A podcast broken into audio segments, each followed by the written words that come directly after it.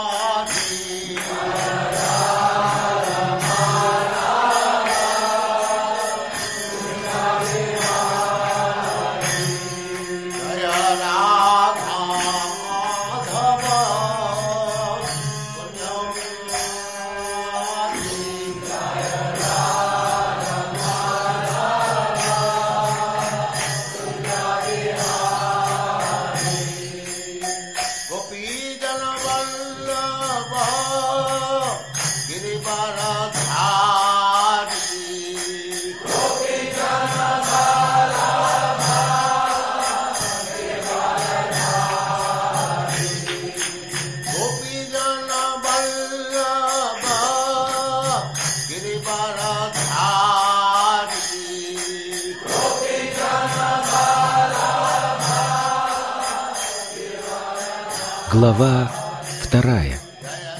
Краткое изложение Бхагавадгиты. Часть первая. Текст первый. Санджая Увача. Там тата крипаявиштам ашрупурна кулекшанам вишидантам идам вакьям Увача Мадусудана.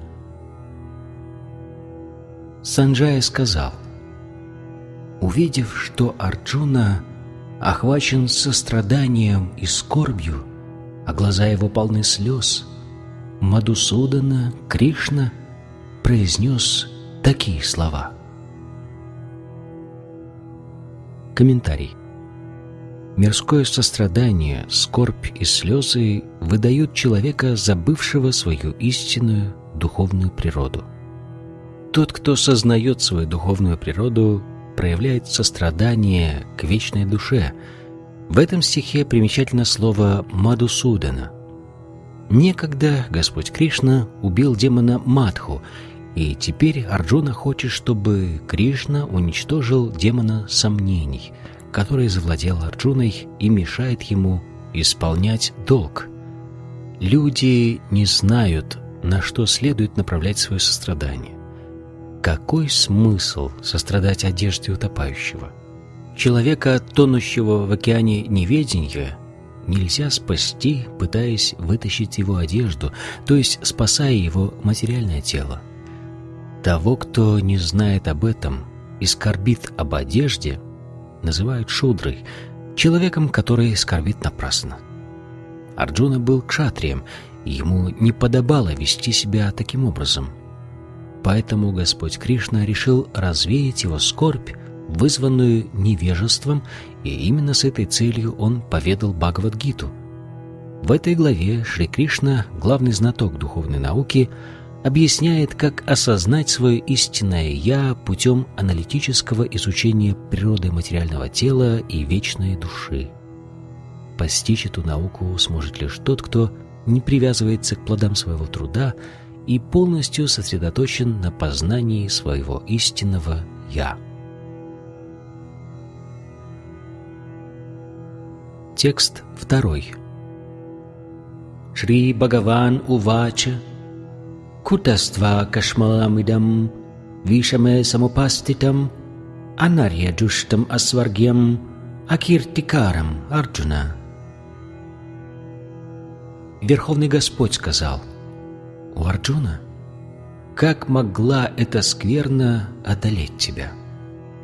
Такое поведение недостойно того, кто знает истинную цель жизни.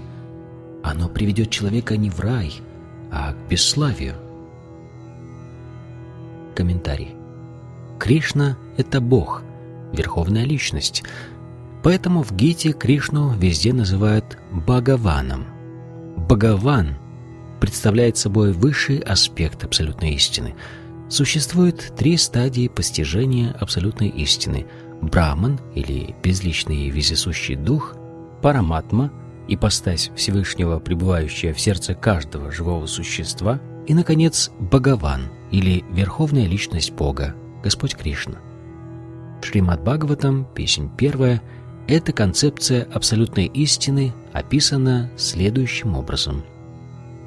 Tat tattvavidas tattvam yajnanam advayam brahmiti paramatmiti bhagavan ити шабджете Абсолютную истину постигает в трех аспектах, которые не отличны друг от друга. Их называют Брахманом, Параматмой и Бхагаваном.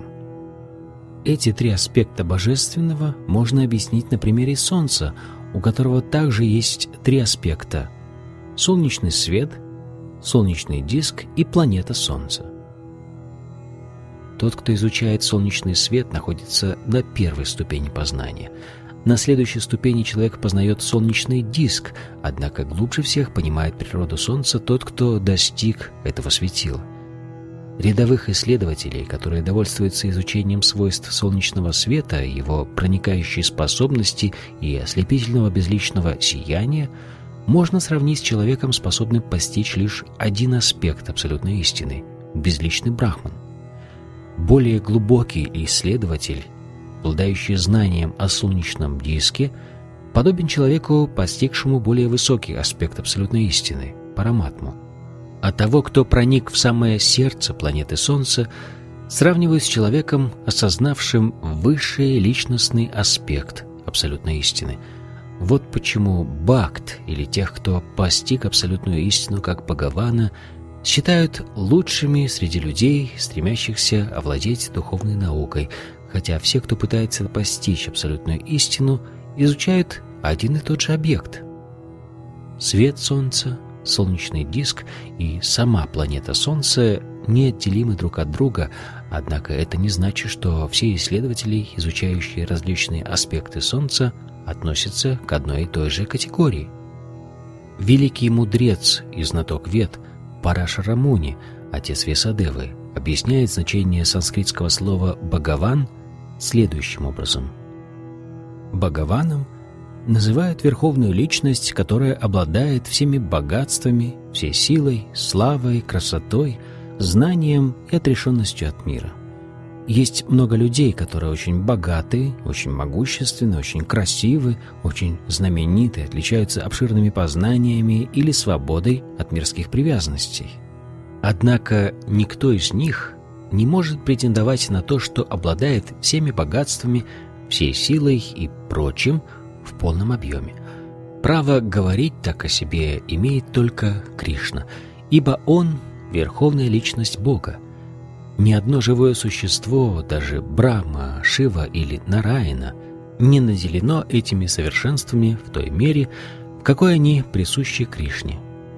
Поэтому в Брахма-самхите сам Господь Брахма утверждает, что Кришна — это верховная личность Господа.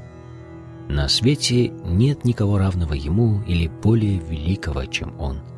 Кришна — предвечный Господь, Бхагаван, которого называют Говиндой. Он — высшая причина всех причин. Ишвара Парама Кришна Сачитананда Виграха Анадир Адир Говинда Сарвакарана Карнам Многие обладают качествами Бхагавана, но Кришна превосходит всех, ибо никто не может затмить его. Он — верховная личность — и его тело вечно исполнено знания и блаженства. Он предвечный Господь Говинда, причина всех причин. Брахма Самхита. В Бхагаватам перечислено много воплощений Верховной Личности Бога, однако Кришна назван в нем изначальной личностью Бога, источником всего множества воплощений. Эте чамша калха пумса Кришнасту Бхагаван Своям Индрари Вякулам Локам Мридаянти Юге Юге. Все перечисленные здесь воплощения Бога — это либо полные проявления, либо части полных проявлений Верховного Господа, но Кришна — это сам Верховный Господь, личность Бога. Бхагаватам, песень первая. Таким образом, Кришна является изначальной верховной личностью Бога, абсолютной истиной, источником сфер души и безличного брахмана. В присутствии верховной личности Бога Сетование Арджуны, скорбящего о своих родственниках, выглядит довольно неуместными, поэтому Кришна выражает здесь удивление, произнося слово «кутага» — «откуда?». От человека, принадлежащего к числу цивилизованных людей, ариев, трудно было ожидать проявления подобной слабости. Ариями называют тех, кто понимает истинную ценность человеческой жизни и чья культура основана на принципах духовного самопознания. Люди, имеющие материальные представления о жизни, не знают, что высшая цель жизни – постичь абсолютную истину, Вишну или Бхагавана. Очарованные внешним блеском материального мира, они не понимают, что такое освобождение. Такие люди, не знающие, как освободиться из материального плена, недостойны называться ариями. Арджуна был кшатрием, однако он отказался сражаться, тем самым уклоняясь от исполнения своего долга. Подобное малодушие не к лицу настоящим ариям. Отказ исполнять свой долг мешает духовному развитию человека и лишает его возможности прославиться в мирской жизни. Господь Кришна не одобрил ложного сострадания, которое Арджуна испытывал к своим родственникам. Текст третий. Клайбьямма смагама парта найтатваи упападите кшудрам хридая дарбальям тектво тишта парантапа. О сын Притхи, не поддавайся унизительному малодушию, оно не подобает тебе — Вырви из сердца эту постыдную слабость и воспрянь, о герой, карающий врагов. Комментарий. Кришна называет Арджуну сыном Притхи, которая была сестрой Васудевы, отца Кришны. Таким образом, Арджуна и Кришна были кровными родственниками. Если сын Кшатри отказывается сражаться, значит, он только называется кшатрием, а если сын Брамана ведет неправедную жизнь, он Браман только по имени. Такие кшатрии браманы – недостойные сыновья своих отцов, и Кришна не хотел, чтобы Арджуна вел себя как недостойный сын кшатрия. Арджуна был самым близким другом Кришны, и Кришна, правя его колесницей, руководил всеми его действиями. Но если Арджуна покинет поле боя, то, несмотря на все эти преимущества, его поступок принесет ему бесчестие.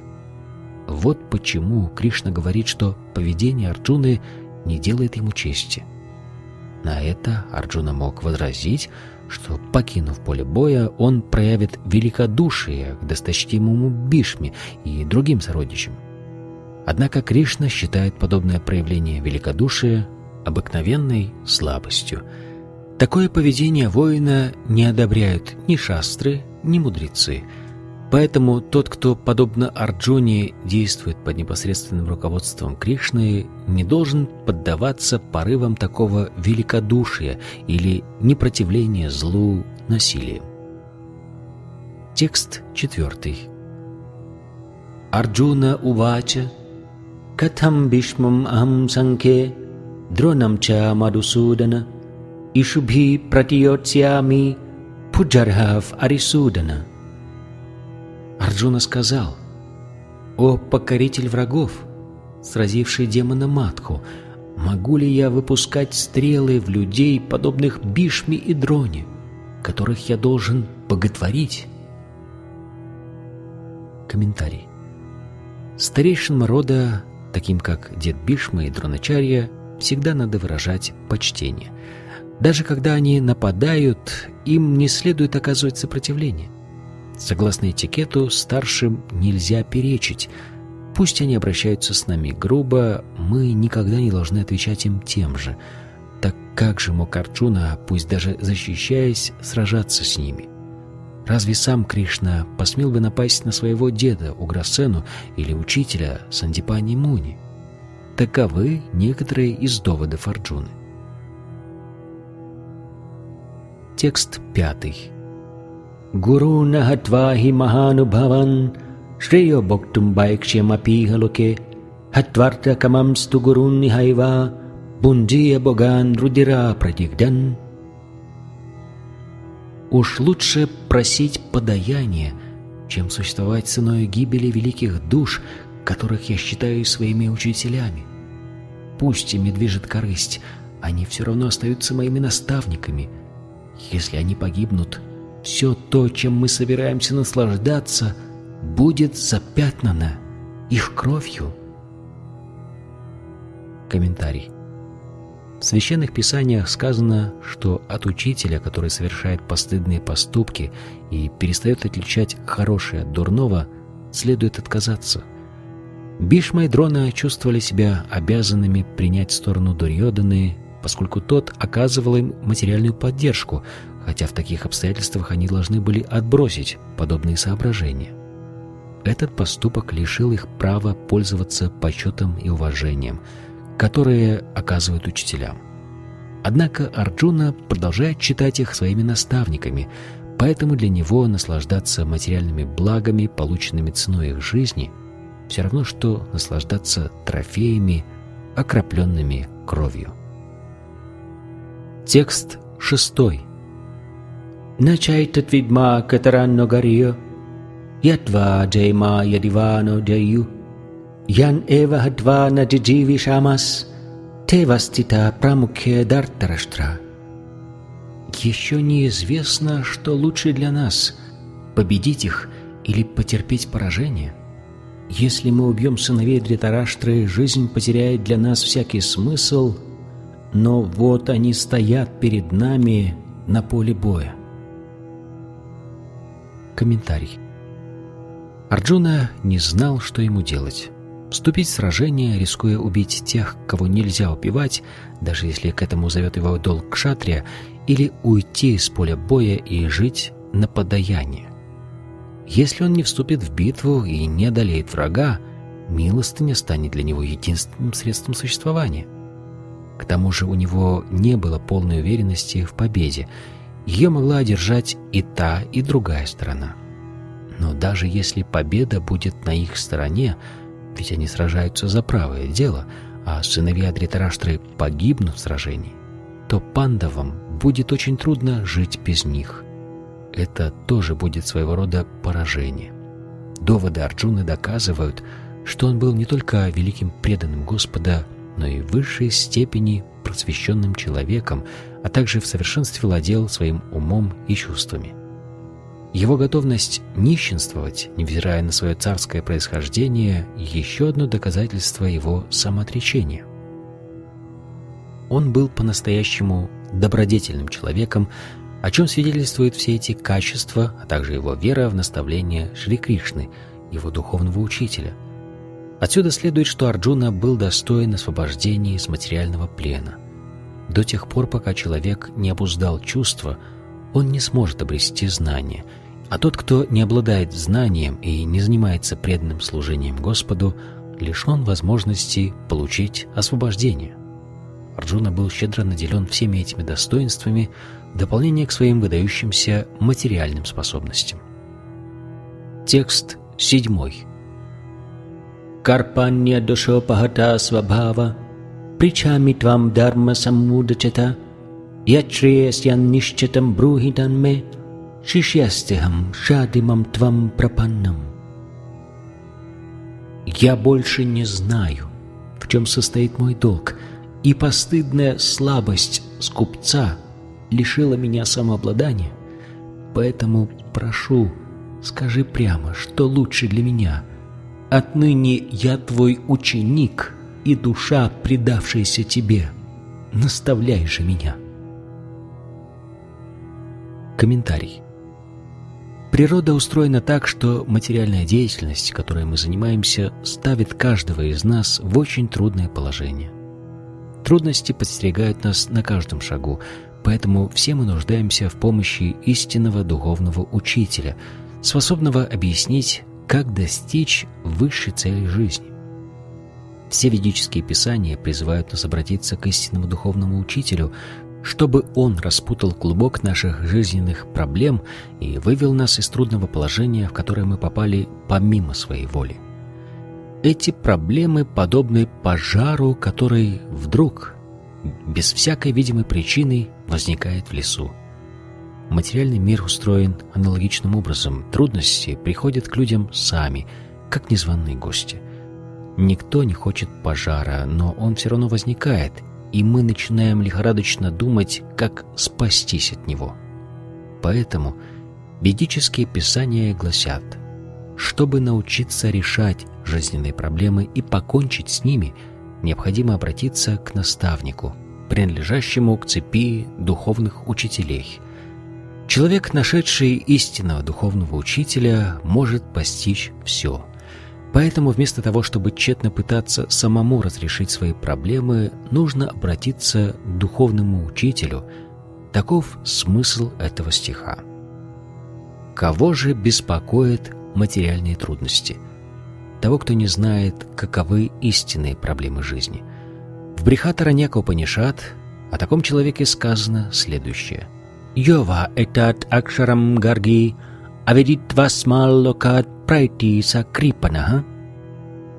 Того, кто не пытается разрешить проблемы жизни, как надлежит человеку, и уходит из этого мира подобно кошкам и собакам, так и не постигнув науку самоосознания, называют скупцом. Человеческая жизнь – самое ценное, что может быть даровано живому существу, ибо только человек способен разрешить все проблемы жизни. Поэтому того, кто не воспользуется этой возможностью, называют скупцом.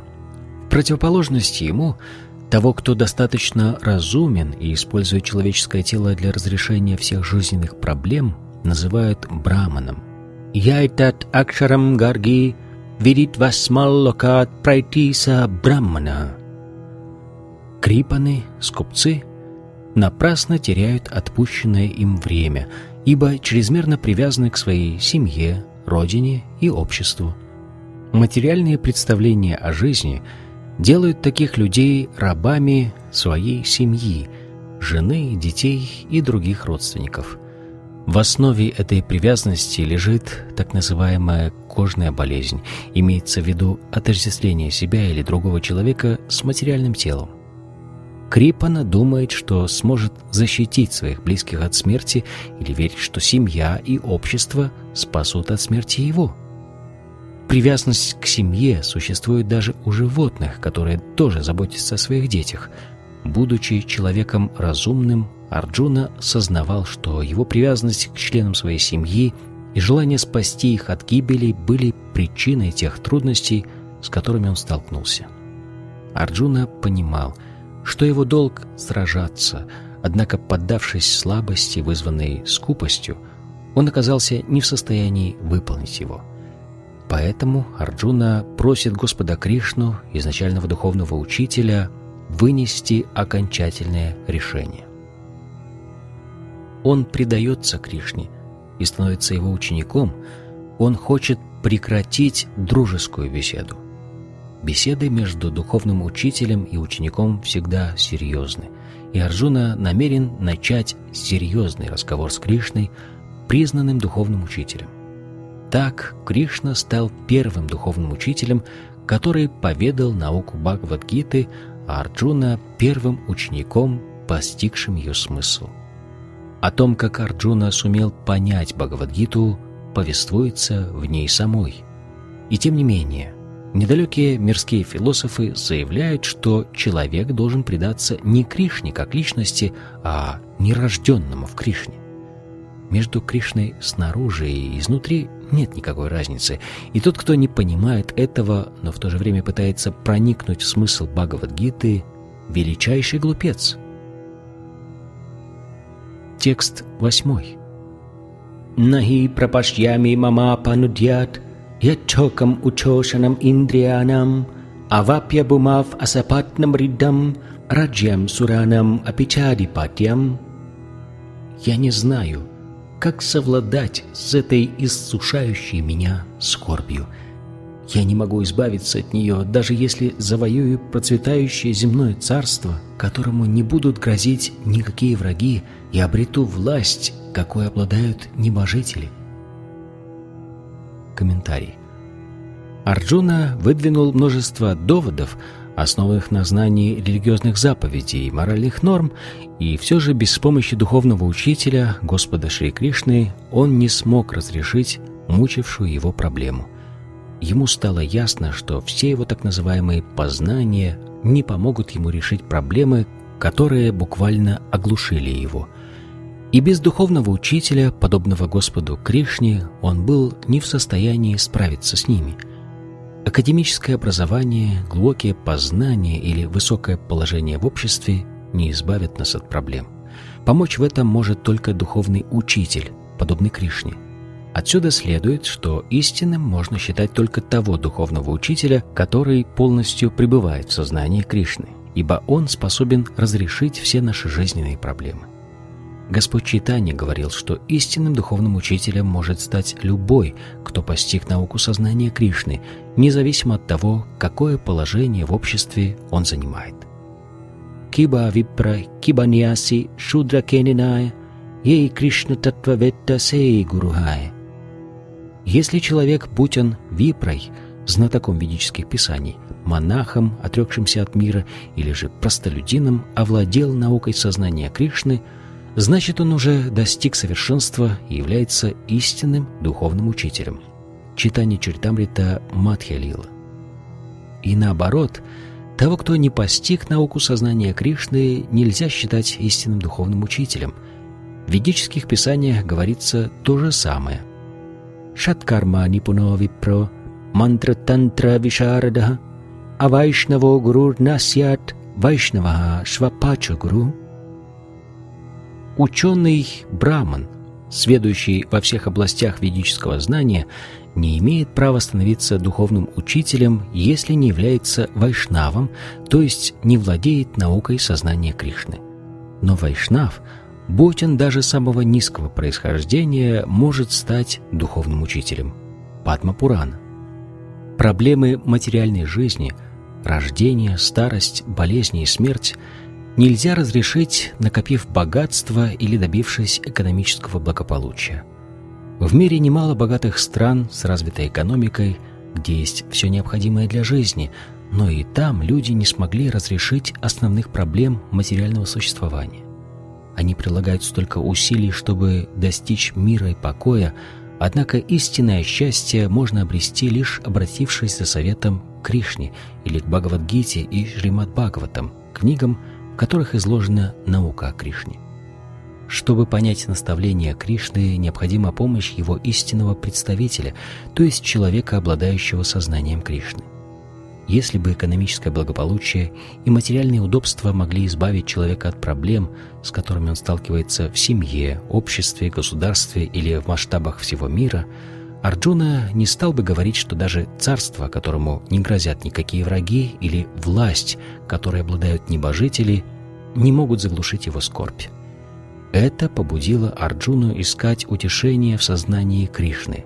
Только тот, кто идет этим путем, сможет достичь мира и гармонии. Экономического благополучия или мирового господства нас могут в любой момент лишить стихийные бедствия – даже жизнь на высших планетах, например, на Луне, которой так рвется сейчас человек, в какой-то момент подходит к концу. Подтверждение этому мы находим в Бхагавадгите, глава 9.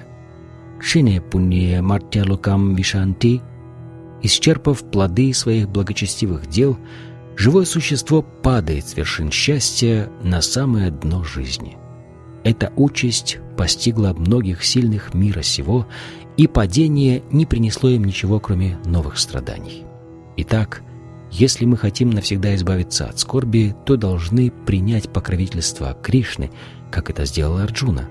Арджуна просит Кришну раз и навсегда разрешить стоящие перед ним проблемы, а это возможно только с помощью сознания Кришны. Текст 9. Санджая Увача Эвам уктва хришикешам гудакеша парантапа найотсья ити говиндам уктва тушним бабуваха. Санджая продолжал, произнеся эти обращенные к Кришне слова, Арджуна, покоритель врагов, промолвил «Говинда, я не буду сражаться» и умолк. Комментарий. Дритараштра, должно быть, возликовал, когда услышал, что Арджуна не собирается сражаться, что он хочет покинуть поле боя и жить подаянием. Однако Санджая поспешил разочаровать его, назвав Арджуну покорителем врагов Парантапа. Хотя Арджуна на какое-то время поддался горю, вызванному иллюзорной привязанностью к родным и близким, он, тем не менее, вручил себя Кришне, изначальному духовному учителю, став его учеником. Это было залогом того, что он очень скоро избавится от ложной скорби и, обретя совершенное духовное знание или сознание Кришны, непременно вступит в бой. Таким образом, радость Дритараштры будет недолгой. Получив от Кришны духовное знание, Арджуна будет сражаться до победного конца. Текст 10.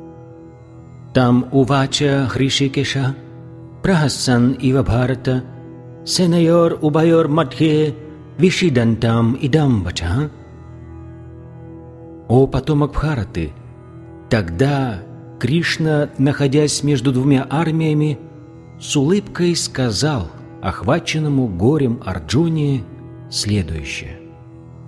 Комментарий. То была беседа двух очень близких друзей – Хришикеши и Гудакеши. Будучи друзьями, они общались на равных, однако сейчас один из них добровольно стал учеником другого – Кришна улыбался, потому что его друг решил стать его учеником.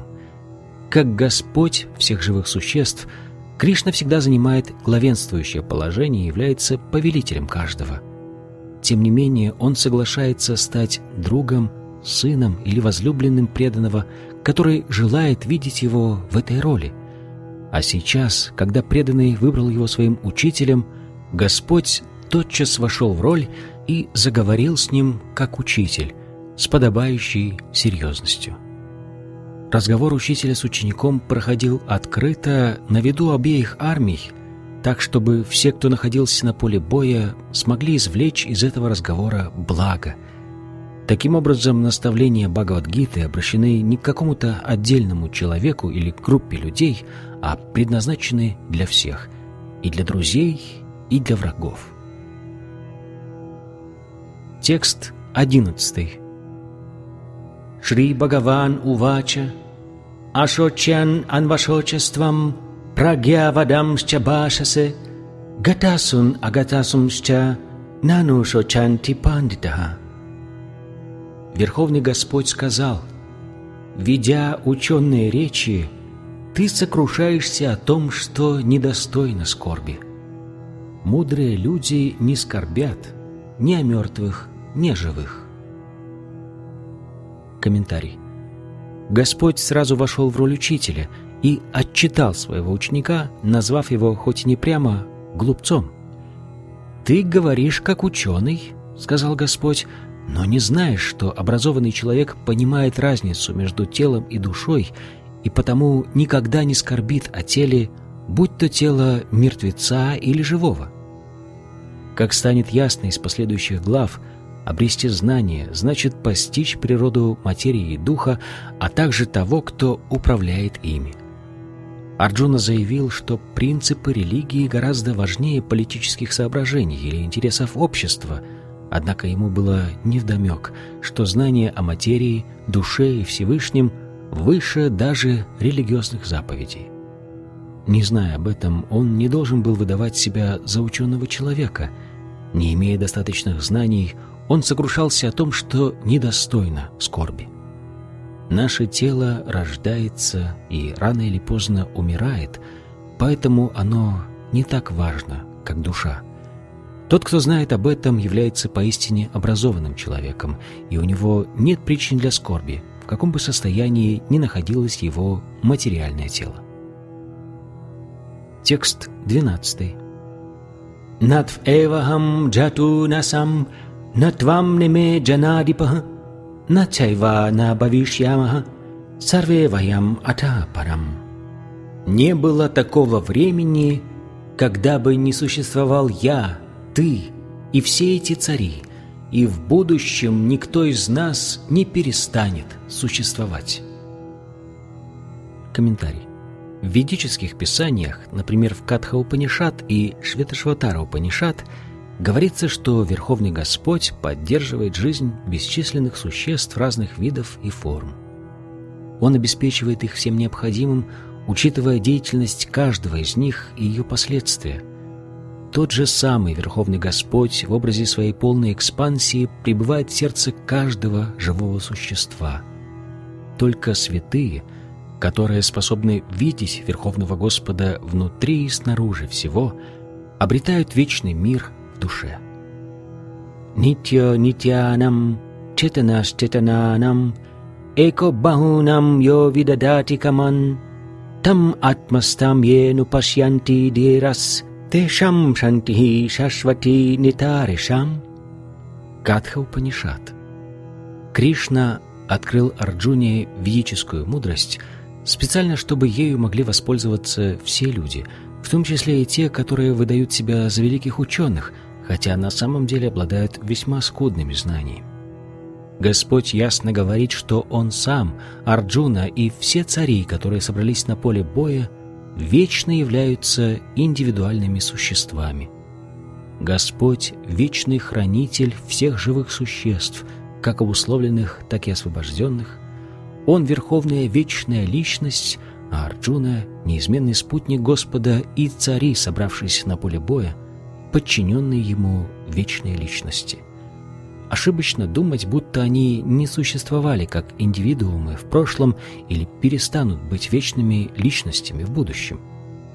Их индивидуальное бытие никогда не прерывалось и не прервется. Поэтому ни у одного живого существа нет и не может быть причин для скорби.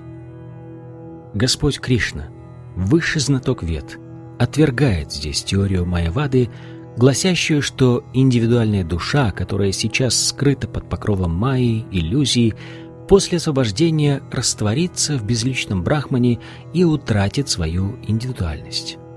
Он не согласен и с утверждением о том, что индивидуальность обусловленных существ является лишь плодом их воображения. Кришна ясно говорит, что и Господь, и другие существа сохранят свою индивидуальность в будущем и никогда не утратят ее – это подтверждается в Упанишадах. Слова Кришны авторитетны, поскольку Кришна не подвластен иллюзии. Если бы живые существа не обладали индивидуальностью, Кришна не стал бы это подчеркивать, особенно говоря о будущем. Философ Майвади может возразить, что индивидуальность, о которой ведет речь Кришна, не духовна, а материальна – но даже если мы примем этот довод, вопрос о том, что индивидуальность Кришны отличается от остальных, все равно остается открытым. Кришна утверждает, что он был личностью в прошлом и останется ей в будущем. Господь снова и снова говорит о том, что он личность, а безличный Брахман находится у него в подчинении. Другими словами, Кришна всегда сохраняет духовную индивидуальность. Если допустить, что он обыкновенная, обусловленная душа с индивидуальным сознанием, то поведанная им Бхагавадгита перестанет быть авторитетным священным писанием.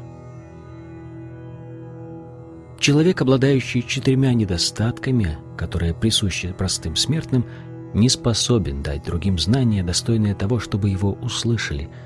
Гита стоит выше произведений, написанных людьми. Ни одна Мирская книга не может сравниться с ней.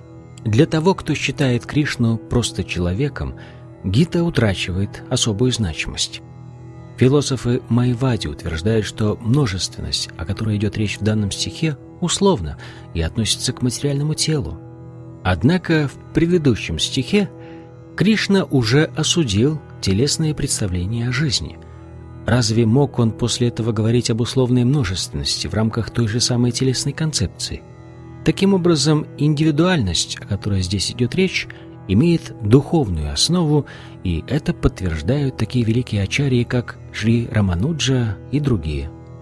Во многих стихах Гиты ясно сказано, что постичь духовную индивидуальность могут только преданные Господа те же, кто относится к Кришне враждебно и завидует его положению верховной личности Бога, не способны понять истинный смысл этого великого произведения. Непреданного, пытающегося постичь философию Гиты, можно сравнить с пчелой, которая ползает по банке с медом. чтобы узнать вкус меда, нужно открыть банку. Аналогично этому сокровенные учения Бхагавадгиты могут постичь только преданные. Никто другой, как сказано в четвертой главе этой книги, не способен ощутить ее вкуса. Те, кто отрицает само существование Господа, не должны касаться Бхагавадгиты. Поэтому комментарии к Бхагавадгите, написанные философами Майвади, искажают заключенную в ней истину до неузнаваемости. Господь Читания запретил нам читать комментарии философов Майвади и, предостерегая нас, говорил, что тот, кто принимает философию Майвады, лишается возможности проникнуть в тайный смысл Гиты. Если бы Господь говорил об индивидуальности, существующей только в пределах материальной Вселенной, необходимость в его наставлениях отпала бы сама собой – Различие между индивидуальной душой и Господом является вечной реальностью, что, как уже говорилось, подтверждается в Ведах. Текст 13. Дехинусмин ятха дехе каумарам яванам джара татха дехантара праптир дирастатра намухяти. Воплотившаяся в теле душа постепенно меняет тело ребенка на тело юноши, а затем на тело старика, и точно так же после смерти она переходит в другое тело. Трезвомыслящего человека такая перемена не смущает. Комментарий. Каждое живое существо, воплотившееся в материальном теле, является индивидуальной душой, и его тело постоянно меняется. Ребенок становится юношей, а юноша постепенно превращается в старика. Однако сама душа при этом остается неизменной. После смерти тела индивидуальная душа меняет его на другое, и поскольку в следующей жизни живое существо обязательно получит новое тело, либо материальное, либо духовное, Арджуна напрасно оплакивал неминуемую смерть Бишмы и Дроны и так сильно беспокоился о них. Напротив, он должен был радоваться тому, что они, оставив старые тела, получат новые, молодые и полные сил. Смена тел позволяет живому существу испытывать разнообразные радости и страдания, пожиная плоды своих прошлых поступков. Такие благородные души, как Бишма и Дрона, в следующей жизни обязательно получат духовные тела, или, по крайней мере, тела небожителей на райских планетах, где уровень материальных наслаждений гораздо выше, чем на Земле так что у Арджуны в любом случае не было причин для скорби. Того, кто постиг природу индивидуальной души, сверхдуши, а также материального и духовного миров, называют Тхирой, самым трезвомыслящим среди людей. Такого человека не может ввести в заблуждение непрекращающаяся смена тел. Учение Майвади о единственности вечной души несостоятельно, поскольку душу нельзя разделить на части. Подобное членение Всевышнего на индивидуальные души сделало бы его делимым и изменчивым, что противоречит принципу неизменности высшей души. Бхагавадгита подтверждает, что отделенные частицы Всевышнего существуют вечно, санатана, и называются кшара, что указывает на возможность их падения в царство материи. Эти частицы вечно отделены от Всевышнего и даже после освобождения индивидуальная душа по-прежнему остается его отделенной частицей. Однако, освободившись из материального плена, она обретает вечную жизнь, исполненную блаженства и знания, и получает возможность общаться с личностью Бога. Теория отражения применима к сверхдуше, которая присутствует в теле каждого живого существа и известна как параматма. Она отлична от индивидуальных живых существ. Когда небо отражается в воде, на ее поверхности видны Солнце и Луна, а также звезды. Звезды можно сравнить с живыми существами, а Солнце или Луну с Верховным Господом. Индивидуальную душу, частицу Господа, представляет Арджуна, а высшая душа — это Шри Кришна, личность Бога. Они занимают разное положение о чем было сказано в начале 4 главы Бхагавадгиты. Если бы Арджуна находился на одном уровне с Кришной, и Кришна не занимал бы более высокого положения, то их отношения учителя и ученика потеряли бы смысл. Если бы оба они находились во власти иллюзорной энергии, майи, то один из них не должен был бы становиться учителем, а другой учеником. Наставления такого учителя оказались бы бесполезными, ибо того, кто находится в плену майи, нельзя считать авторитетным наставником. Все это доказывает, что Кришна является Верховным Господом и занимает главенствующее положение по отношению к обыкновенному живому существу Арджуне, который олицетворяет собой забывчивую душу, околдованную Майей. Текст 14. Матра спаршасту каунтия шитошна сукха дукхада агама пайно нитяс ститикшасва бхарата.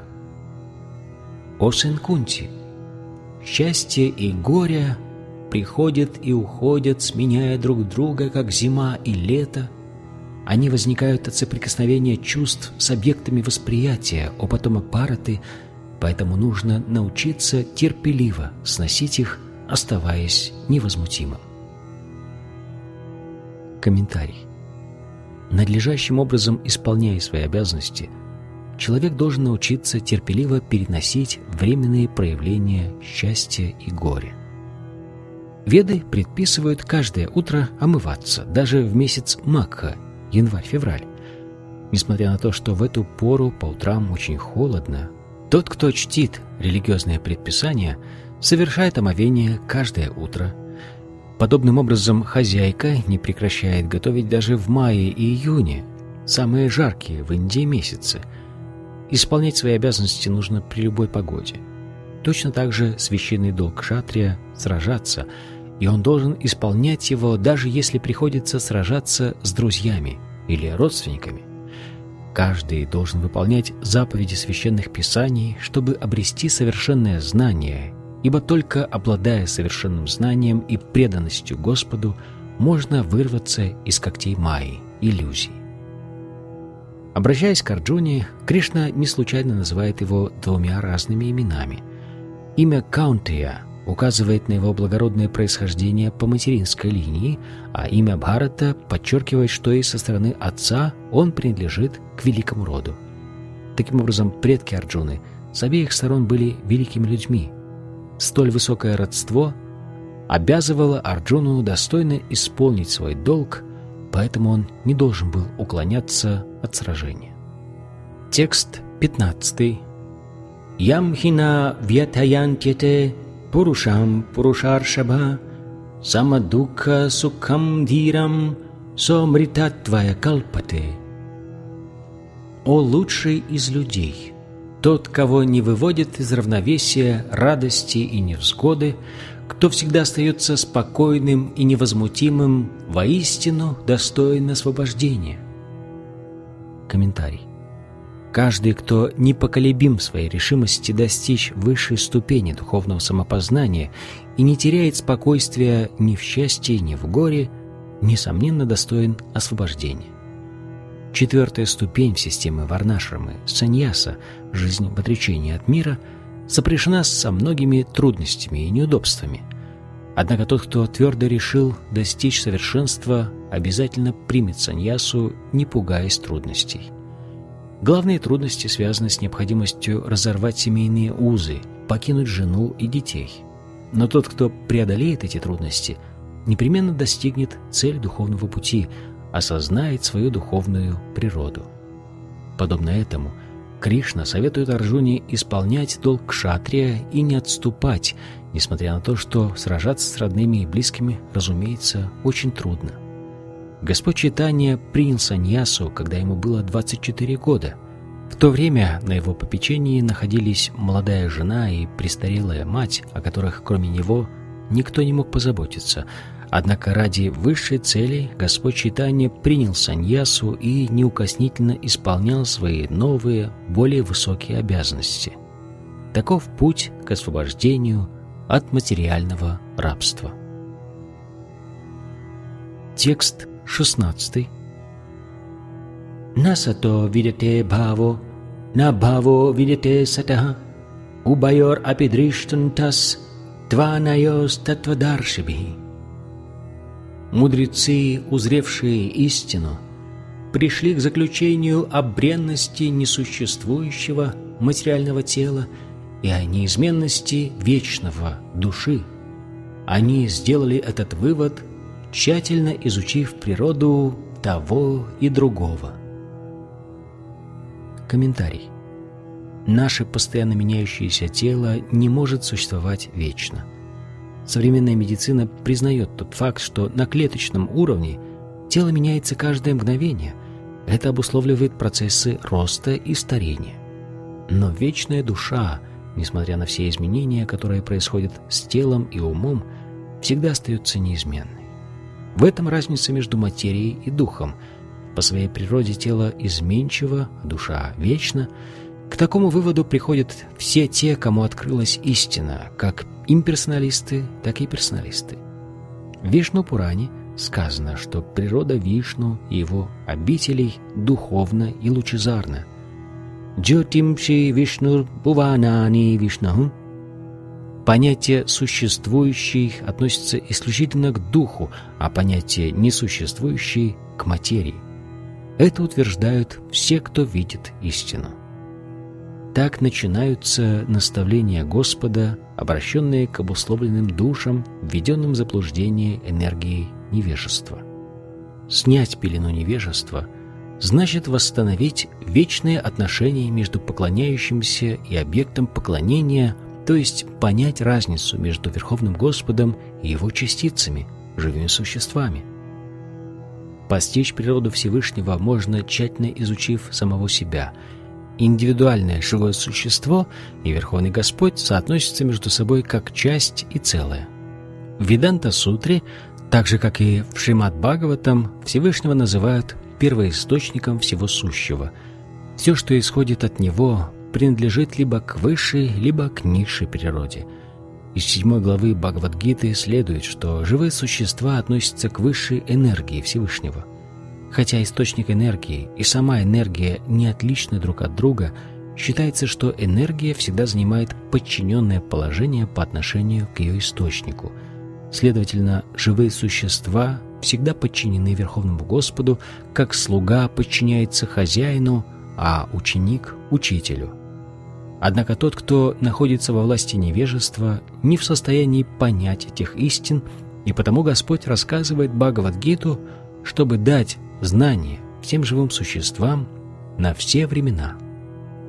Текст 17. Авинаши тутат види, ена сарвам идам татам, винашам авяясьяся, накашчит картум архати. Знай же, то, чем пронизано материальное тело, неразрушимо. Никто не может уничтожить бессмертную душу. Комментарий. Этот стих более подробно объясняет истинную природу души, пронизывающей все тело. Каждый из нас может понять, чем пронизано его тело. Оно пронизано сознанием.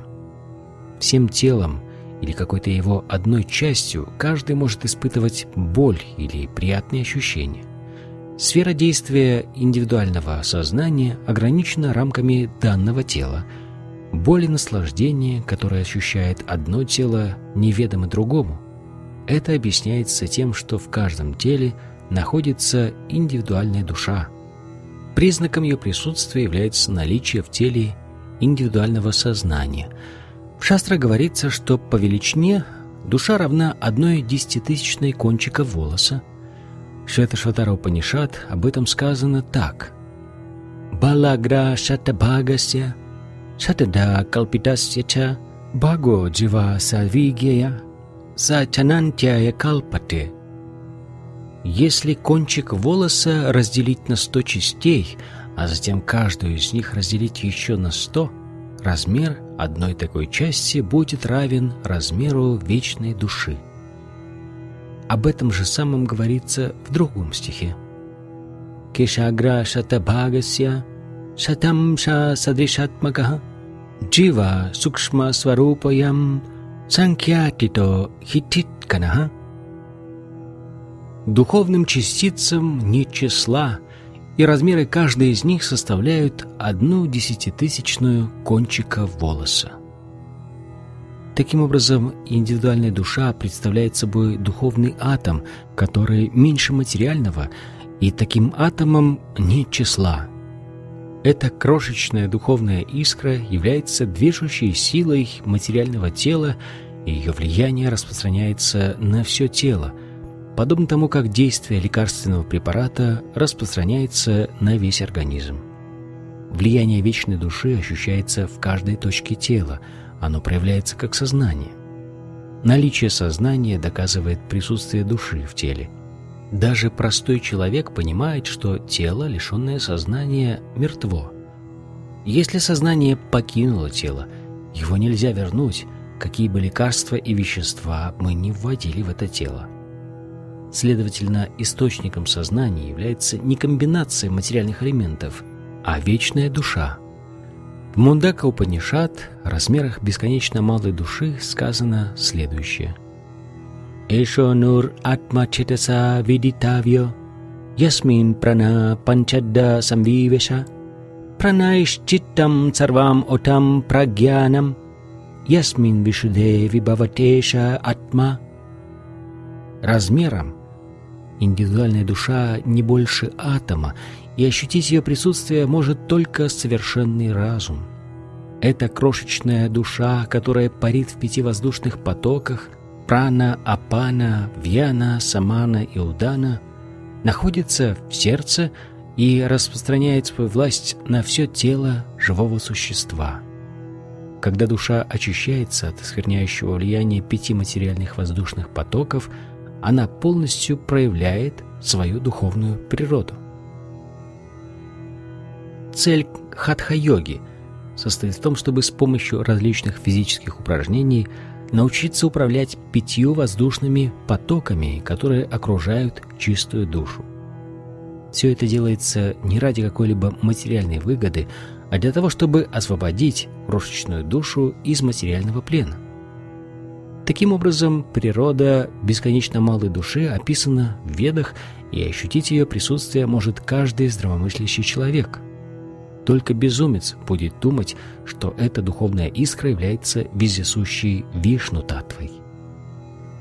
Крошечная душа может распространять свое влияние на все тело живого существа.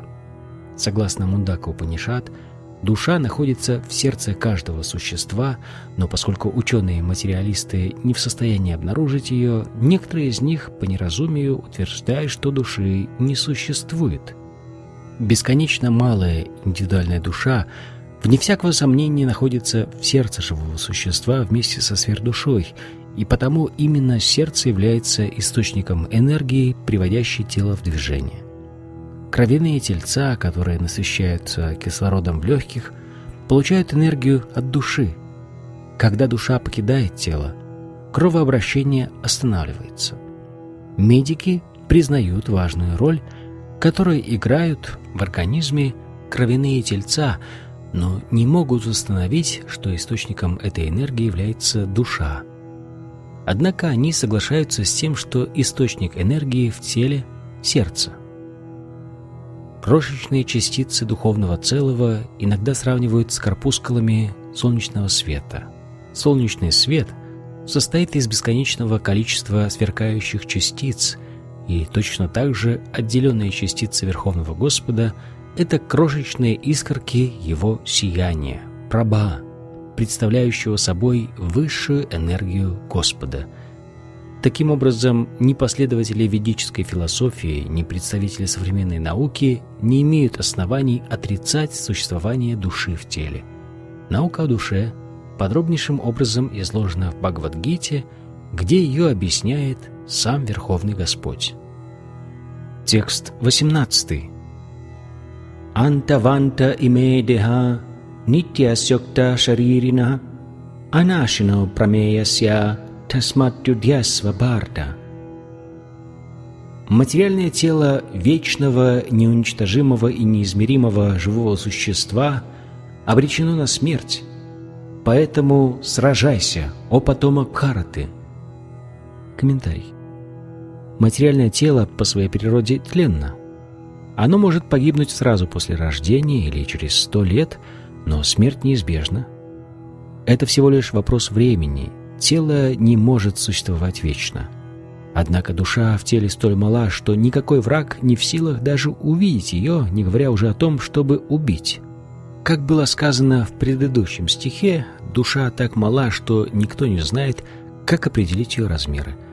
В любом случае, нам не о чем скорбеть, ибо живое существо невозможно убить, так же, как материальное тело нельзя уберечь от смерти навеки или хотя бы на долгое время.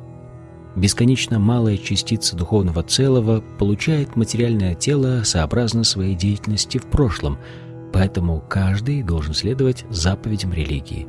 Веданта Сутра утверждает, что живое существо имеет природу света, поскольку оно является частицей высшего света.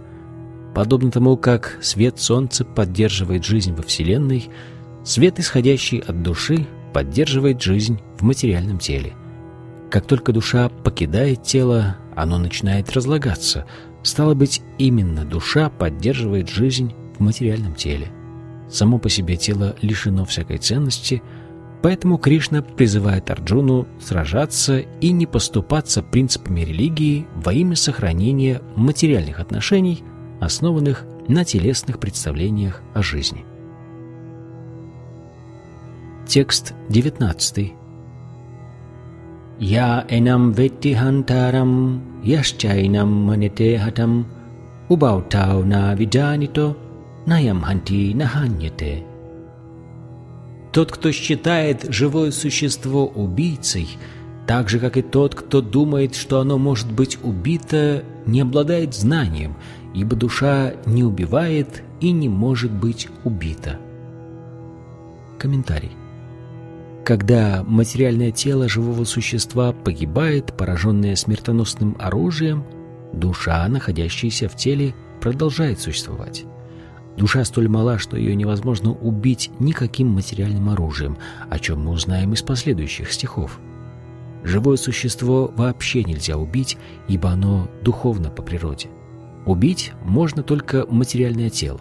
Однако это не означает, что веды поощряют убийство – Ведические предписания гласят «Махимся царва бутани» Ни к одному живому существу нельзя применять насилие. Тот факт, что живое существо нельзя убить, отнюдь не оправдывает тех, кто убивает животных. Убийство любого тела, совершенное без дозволения свыше, является преступлением и карается по законам государства и законам Бога. Однако Арджуна должен был сражаться не ради удовлетворения собственных прихотей, а во имя религии. Текст 20. Наджаете мриете ва кадачин, наям бутва бавита ванабуя, аджо нитя сашвато ям пурано, наханьете ханьямане шарире. Душа не рождается и не умирает – она никогда не возникала, не возникает и не возникнет. Она нерожденная, вечная, всегда существующая и изначальная. Она не гибнет, когда погибает тело. Комментарий. По своим качествам бесконечно малая отделенная частица высшего духа не отлична от Всевышнего. Она не подвержена тем изменениям, через которые проходит материальное тело. Иногда душу называют неподвижной, кутаста. Тело проходит через шесть видов изменений. Оно появляется на свет из чрева матери, некоторое время существует, растет, производит себе подобных, постепенно увядает и, наконец, уходит в небытие. Однако душа не подвержена изменениям. Душу называют нерожденной, но поскольку она находится в материальном теле, кажется, будто она рождается вместе с телом. На самом деле – Душа, находящаяся в теле, не рождается и не умирает. Все рожденное обречено на смерть, но поскольку душа не рождается, для нее нет прошлого, настоящего и будущего. Она вечная, всегда существующая и изначальная. Иными словами, невозможно установить время ее появления на свет. Мы пытаемся определить, когда душа появилась на свет, только потому, что распространяем на нее телесные представления – в отличие от тела, душа никогда не стареет. Вот почему так называемые старики иногда ощущают себя детьми или юношами. Изменения, происходящие с телом, не затрагивают душу. Душа никогда не увядает, как это происходит с деревом или любым другим материальным предметом. Она также не производит на свет побочные продукты. Порождение нашего тела, наши дети являются самостоятельными индивидуальными душами, и мы считаем их своими детьми только потому, что они связаны с нашим телом. Тело развивается благодаря присутствию души, но сама душа никого не производит на свет и не претерпевает никаких изменений. Таким образом, душа не подвержена шести видам изменений, через которые проходит тело. В Катха-Упанишат есть похожий стих. «На джайте мриете ва випашчин, наям куташчин на бабува кашчит, аджо нитя шашватаям пурано, наханьете ханьямане шарире». Смысл и значение этого стиха совпадает со смыслом данного стиха Бхагавадгиты, однако в нем употреблено одно интересное слово «випашчит», что значит «ученые» или «обладающие знанием». Душа исполнена знания, иначе говоря, она всегда обладает сознанием. Сознание – неотъемлемое свойство души. Даже если нам не удастся обнаружить душу там, где она находится, в сердце – мы все равно можем установить ее присутствие по наличию сознания. Иногда мы не видим Солнца, потому что небо затянуто облаками или по какой-то другой причине. Однако разлитый повсюду солнечный свет свидетельствует о том, что сейчас день. Когда ранним утром небо светлеет, мы тотчас понимаем, что солнце восходит. Аналогичным образом и сознание, которое присутствует в каждом теле, в теле человека и в теле животного указывает на то, что в нем находится душа. Однако сознание индивидуальной души отлично от сознания Всевышнего, ибо его сознание всеобъемлющее. Господь знает все, что происходило в прошлом, происходит сейчас и произойдет в будущем. Индивидуальной душе присуща забывчивость, когда душа забывает о своей истинной природе, она может получить знание, внимая наставлением Кришны. Но самого Кришну никак нельзя сравнить с забывчивой душой. В противном случае его наставления в Бхагавадгите не имели бы никакого смысла. Есть два типа души – крошечная индивидуальная душа – Ану-Атма и сверхдуша – Вибу-Атма. Это подтверждает Катха-Упанишат – Anor aniyan mahato mahiyan atmasya jantor nihito guhayam tam akrato pasyati vita shoko дату прасадан махиманам атманаха. Сверхдуша Параматма и индивидуальная душа Дживатма сидят на одном дереве тела в сердце живого существа, но только тот, кто избавился от всех материальных желаний и скорби, может по милости Всевышнего постичь величие души. Как мы узнаем из последующих глав, Кришна является источником сфер души, а Арджуна относится к категории забывчивых, индивидуальных душ и потому нуждается в наставлениях Кришны или его истинного представителя, духовного учителя. Текст 21. Веда винашинам нитям, я энам аджам авьям, Катхам са пурушо кам гатаяти хантикам. О Партха, как человек, знающий, что душа неразрушима и вечна, что она нерожденная и неизменная, может убить кого-либо или заставить убивать? Комментарий. Все имеет свое предназначение, и человек, обладающий совершенным знанием, знает, как и где можно что-либо применять. Насилие тоже имеет свое предназначение, но правильно применять его может только тот, кто обладает знанием. Например, судью, который приговорил к смертной казни человека, виноватого в убийстве, нельзя порицать за это, ибо он санкционировал применение насилия в соответствии с законом. В Ману Самхите, который является сводом законов для человечества, сказано, что убийца должен быть приговорен к смертной казни, чтобы в следующей жизни ему не пришлось страдать за этот тяжкий грех. Поэтому, когда царь казнит убийцу, он делает это ради его же блага. Точно так же, Когда Кришна приказывает сражаться, это значит, что насилие необходимо для торжества высшей справедливости. Поэтому Арджуна должен был исполнить его приказ, памятуя о том, что насилие, совершаемое тем, кто сражается ради Кришны, не является насилием, ибо человека, или вернее душу, невозможно убить. Таким образом, во имя справедливости порой приходится применять так называемое насилие – Хирург оперирует больного не для того, чтобы убить его, а для того, чтобы вылечить. Так и Арджуна, выполнив указания Кришны и вступив в бой, поступит как человек, обладающий совершенным знанием, его поступки не навлекут на него греха. Текст 22.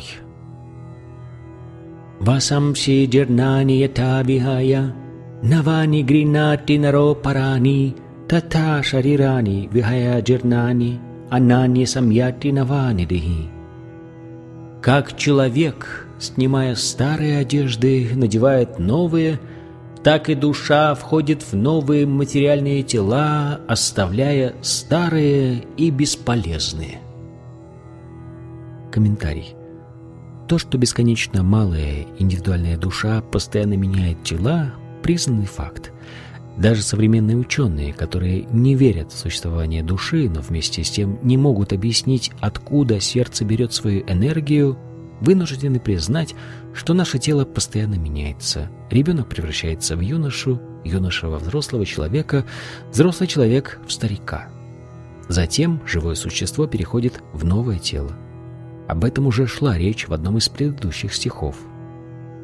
Переход крошечной индивидуальной души в новое тело становится возможным по милости сверхдуши. Сверхдуша исполняет желание индивидуальной души, подобно тому, как один друг исполняет желание другого.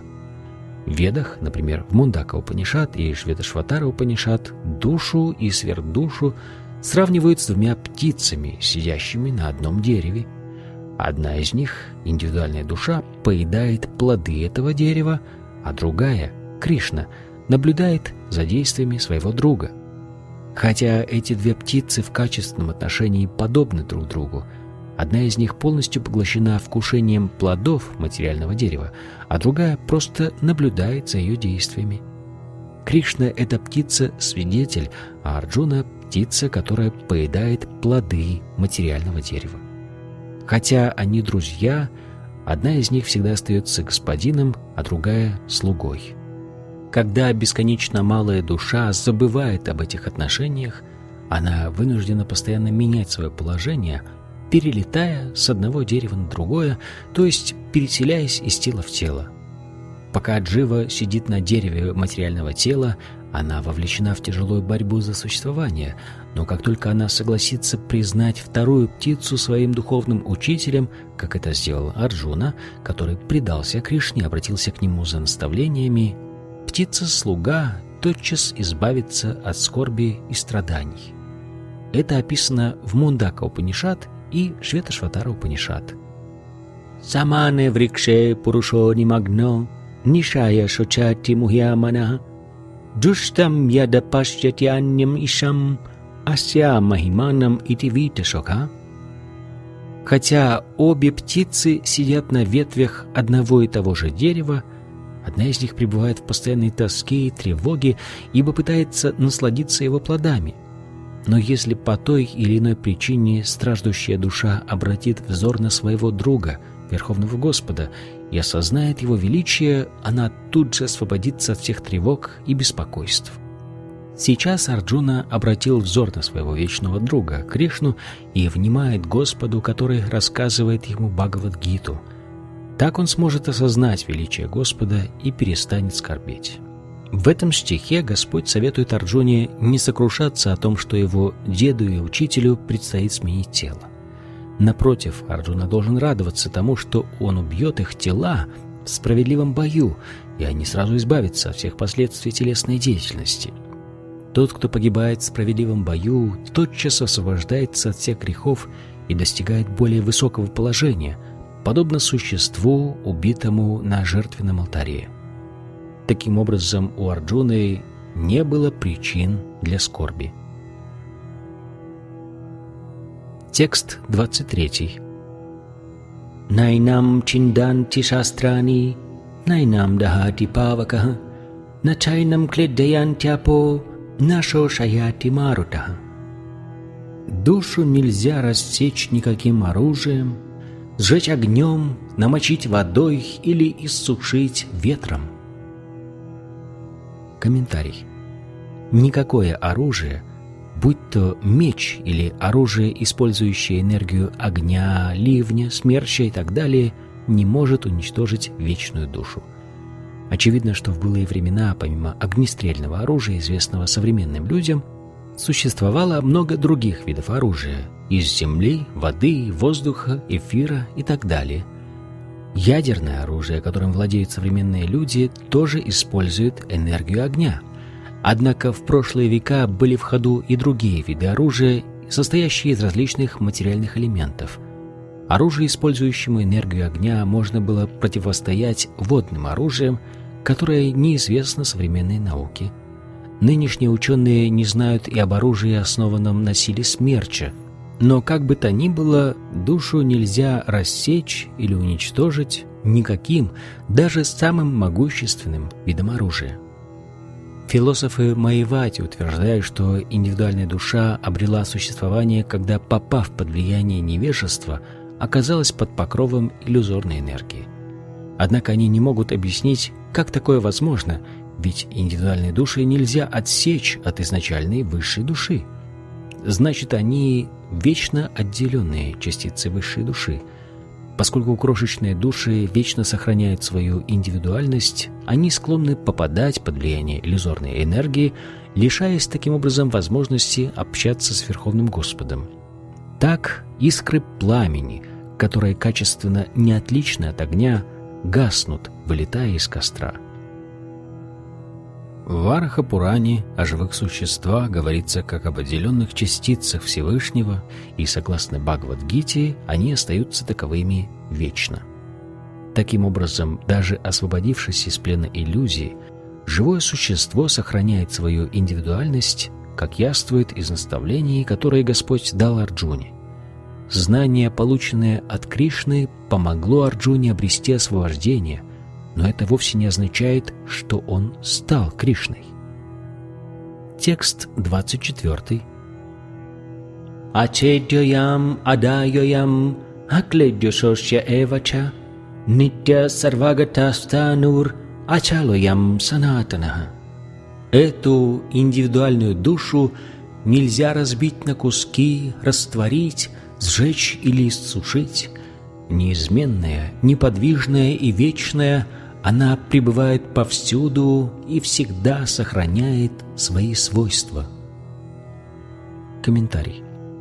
Все перечисленные характеристики индивидуальной души служат неоспоримым доказательством того, что она всегда остается бесконечно малой частицей духовного целого и никогда не меняет своего положения. Это опровергает теорию манизма, так как из данного стиха следует, что индивидуальная душа не может слиться воедино с высшей душой. Очистившись от материальной скверны и обретя освобождение, индивидуальная душа может предпочесть остаться духовной искрой в сиянии Верховного Господа, однако разумные души поднимаются на духовные планеты, где вступают в общение с личностью Бога. В этом стихе примечательно слово «сарвагата», вездесущее. Живые существа, вне всякого сомнения, находятся в каждом уголке творения Бога. Они живут на суше, в воде, в воздухе, под землей и даже в огне. С утверждением о том, что огонь уничтожает живые существа, нельзя согласиться, ибо здесь ясно сказано, что душа не горит в огне. Поэтому несомненно, что живые существа в телах, приспособленных к жизни в огне, обитают и на солнце. Если бы солнце было необитаемым, слово «сарвагата», живущее повсюду, утратило бы смысл. Текст 25. Авьяктоям ачинтоям авикарьоям учете тасмат эвам видитвайнам нану шочитум архаси. Душа невидима, непостижима и неизменна – Зная это, ты не должен скорбеть о теле. Комментарий. Как уже говорилось, размеры души настолько малы, что ее невозможно увидеть даже в самый мощный микроскоп, поэтому душу называют невидимой. Что же касается самого факта существования души, то его нельзя установить экспериментально, и единственным доказательством ее существования являются шрути, ведические писания.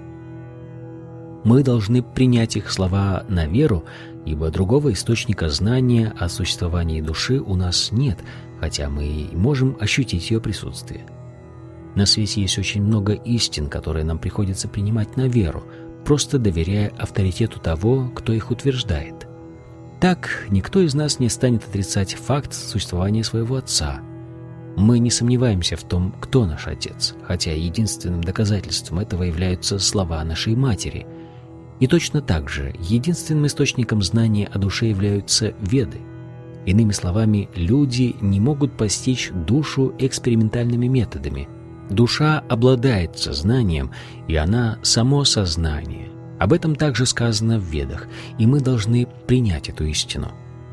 В отличие от тела, душа не претерпевает никаких изменений. Будучи вечно неизменной, душа вечно остается бесконечно малой по сравнению с беспредельной высшей душой. Высшая душа беспредельна, а индивидуальная душа бесконечно мала, поэтому крошечная индивидуальная душа никогда не сравняется с бесконечной высшей душой. Эта мысль в различных вариантах неоднократно повторяется только для того, чтобы подтвердить неизменность понятия о душе. Всякую мысль необходимо несколько раз повторить, чтобы как следует усвоить ее и избежать ошибок. Текст 26. Ата чайнам нитя джатам, нитям ва маньясе мритам, татапитвам махабахо, найнам шочитум архаси.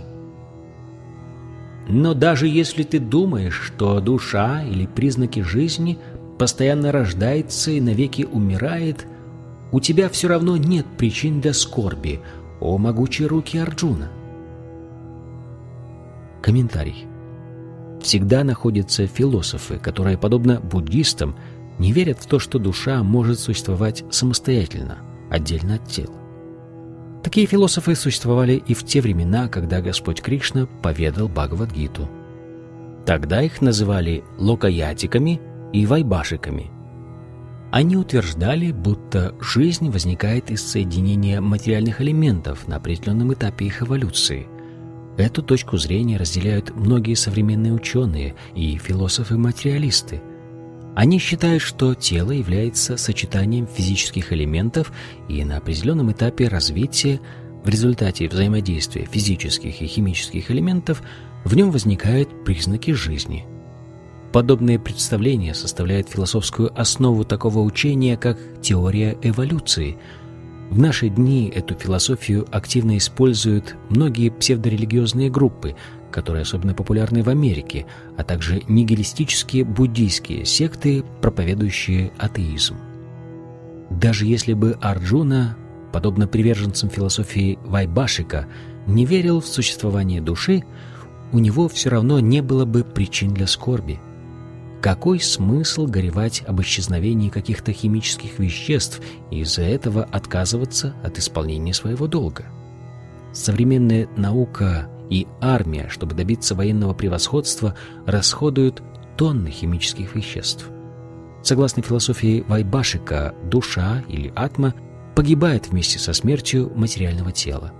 Таким образом, независимо от того, придерживался ли Арджуна точки зрения вед и признавал существование души или не верил в это, у него не было причин для скорби. Философия Вайбашика утверждает, что материя – ежесекундно производит на свет великое множество живых существ, и каждую секунду ровно столько же их погибает, поэтому нет смысла жалеть их и сокрушаться. Если душа никогда не родится вновь, Арджуне не нужно бояться, что, убив своих родственников, он будет страдать за этот грех. Вместе с тем Кришна язвительно называет Арджуну Махабаху, могучеруким, ибо сам Кришна не признает философию Вайбашика, которая противоречит учению Вед. Будучи кшатрием, Арджуна принадлежал к ведической культуре, поэтому ему надлежало оставаться верным ее традициям. Текст 27. Джатасья хи друво мритюр, друвам джанмамритасья ча, тасмат апарихарьяте, натвам шочитамархаси.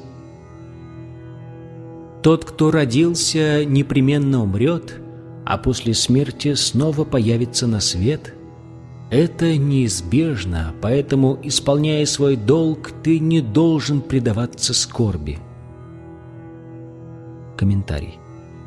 Деятельность живого существа определяет условия, в которых оно окажется в следующей жизни. Завершив очередной этап деятельности, оно встречает смерть, чтобы затем опять родиться и начать новый этап своей деятельности. Так живое существо вращается в круговороте рождения и смерти и не может из него вырваться. Сам факт существования круговорота рождения и смерти не является оправданием войн и бессмысленного убийства людей и животных. Но вместе с тем насилие и войны неизбежны в человеческом обществе, так как без них невозможно поддерживать законность и порядок. Поскольку битва на Курукшетре должна была произойти по воле Господа, избежать ее было невозможно, а сражаться за правое дело – долг каждого кшатрия. Зачем Арджуне бояться смерти родственников или оплакивать их, если он исполняет свой долг? Участвуя в битве, он не нарушит закона и не совершит греха, последствий которого он так сильно боялся – в то же время, даже уклонившись от исполнения долга, он все равно не сможет предотвратить смерть своих родственников, а выбор неверного пути приведет его к падению. Текст 28. Авьякта дини бутани, вьякта мадьяни барата, авьякта нидананьева, татрака паридевана. Вначале все сотворенные существа находятся в непроявленном состоянии, на промежуточном этапе творения они проявляются, а после уничтожения Вселенной вновь переходят в непроявленное состояние. Так стоит ли оплакивать их? Комментарий. Даже учитывая, что есть две философские концепции, приверженцы одной из которых верят в существование души, а другой нет – следует признать, что ни у тех, ни у других нет причин для скорби. Тех, кто не верит в существование души, последователи физической философии называют атеистами. Но даже если чисто теоретически мы примем точку зрения атеистов, нам все равно не о чем будет скорбеть. Тому, кто не принимает во внимание факт самостоятельного существования души, Следует помнить, что до начала творения все материальные элементы находятся в непроявленном состоянии. Затем из тонкого непроявленного состояния они переходят в проявленное состояние от тонкого к грубому. Из эфира появляется воздух, из воздуха огонь, из огня вода, а из воды земля. Земля – источник огромного многообразия материальных проявлений. Возьмем, к примеру, небоскреб – он состоит из земли. Когда он разрушается, составляющие его компоненты переходят из проявленного состояния в непроявленное и в конечном счете распадаются на атомы. Закон сохранения энергии всегда действует, но с течением времени материальные объекты то проявляются, то вновь переходят в непроявленное состояние. Стало быть, нет смысла скорбеть ни о том, что проявлено и существует сейчас, ни о том, что перестало существовать. Даже находясь в непроявленном состоянии, материальные элементы никуда не исчезают. В начале и в конце они находятся в непроявленном состоянии и проявляются только на промежуточной стадии, что, по сути, нисколько не меняет положение дел. Если же принять точку зрения Вет и Бхагавадгиты, согласно которой с течением времени погибают только материальные тела, антаванта и медиха, тогда как душа существует вечно, нитясёкта шаририна, то необходимо всегда помнить о том, что наше тело подобно одежде. Так стоит ли печалиться, меняя старую одежду на новую? В сравнении с вечной душой – материальное тело предстает чем-то нереальным. Его существование подобно сну, Во сне мы видим себя летящими по небу или восседающими на царской колеснице, но, просыпаясь, обнаруживаем, что мы не в небе и не на колеснице. Давая понять, что материальное тело иллюзорно, Веды побуждают людей стремиться к осознанию своей духовной природы. Итак, независимо от того, верим мы в существование души или нет, у нас нет никаких причин оплакивать смерть тела. Текст 29. Ашчарьяват пашьяти каштитанам, ашчарьяват вадати татайва чанья, ашчарьяват чайнам аняшриноти, шрутвапьянам ведана чаива кашчит. Одни смотрят на душу как на чудо, Другие говорят о ней, как о чуде, третьи слышат, что она подобна чуду, а есть и такие, кто даже услышав о душе, не могут постичь ее. Комментарий. Гита Панишат основана главным образом на философии Упанишат, поэтому неудивительно, что похожий стих есть в Катха Упанишат. Шраваная пи бабубир юна лабья, шинванто пи бахаво ямна видюху, Ашчарья вакта кушалосья лабда, ашчарьосья гьята кушланушишта. Тот факт, что бесконечно малая душа может находиться как в теле огромного животного или могучего баньянового дерева, так и в теле микроба, миллионы которых умещаются на пространстве не более булавочной головки, безусловно представляется нам чудом люди со скудным запасом знаний, а также те, кто предается мирским удовольствиям, не способны проникнуть в тайну крошечной духовной искры, даже когда о ней рассказывает величайший знаток вет, который учил самого Браму, первое живое существо во Вселенной. Руководствуясь материальными представлениями о мире, большинство людей, живущих в наше время, не способны даже представить себе, каким образом – такая маленькая частица может принимать и огромные, и совсем крошечные формы. Поэтому, видя проявление природы души или слыша ее описание, люди лишь удивляются. Введенные в заблуждение материальной энергии, они до такой степени поглощены чувственными наслаждениями, что у них не хватает времени на познание своего истинного «я». Хотя очевидно, что, не познав себя, человек – какой бы деятельностью он ни занимался, в конце концов потерпит поражение в тяжелой и изнурительной борьбе за существование. Им, вероятно, даже и в голову не приходит, что предназначение человека вспомнить о душе и тем самым положить конец своим страданиям в материальном мире. Некоторые из тех, кто стремится узнать о душе, посещают лекции на духовные темы и ищут общество духовных людей, но иногда по невежеству попадают под влияние ложных представлений о том, что сверхдуша и индивидуальная душа тождественны друг другу. В наше время очень трудно найти человека, который обладал бы совершенным знанием о положении души и сверхдуши, об их природе, взаимоотношениях и так далее. А еще труднее – найти того, кто в полной мере воспользовался преимуществами этого знания и способен всесторонне описать положение души.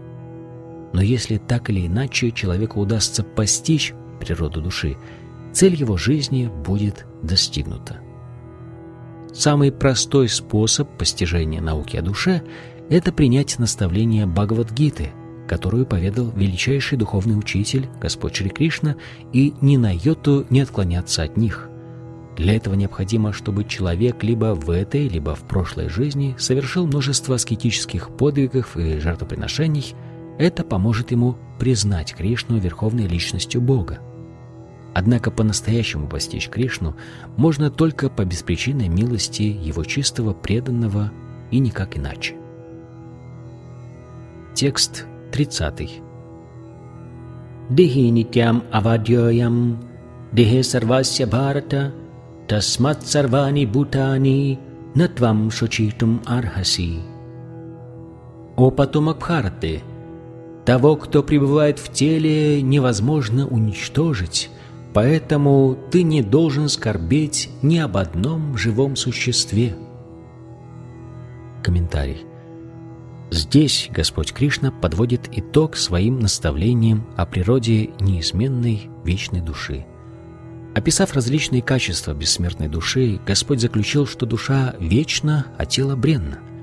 Поэтому Арджуна, будучи кшатрием, не должен отказываться от исполнения своего долга, боясь того, что его дед Бишма и учитель Дрона погибнут в сражении. Полагаясь на авторитет Шри Кришны, мы должны поверить в существование души, отличной от материального тела, и отказаться от представления о том, что души не существует и что признаки жизни появляются на определенной стадии развития материи в результате взаимодействия химических элементов. Бессмертие души не является оправданием насилия, однако во время войны насилие допустимо, если необходимость в нем действительно существует. Насилие можно применять только с дозволения Господа, а не по собственной прихоти.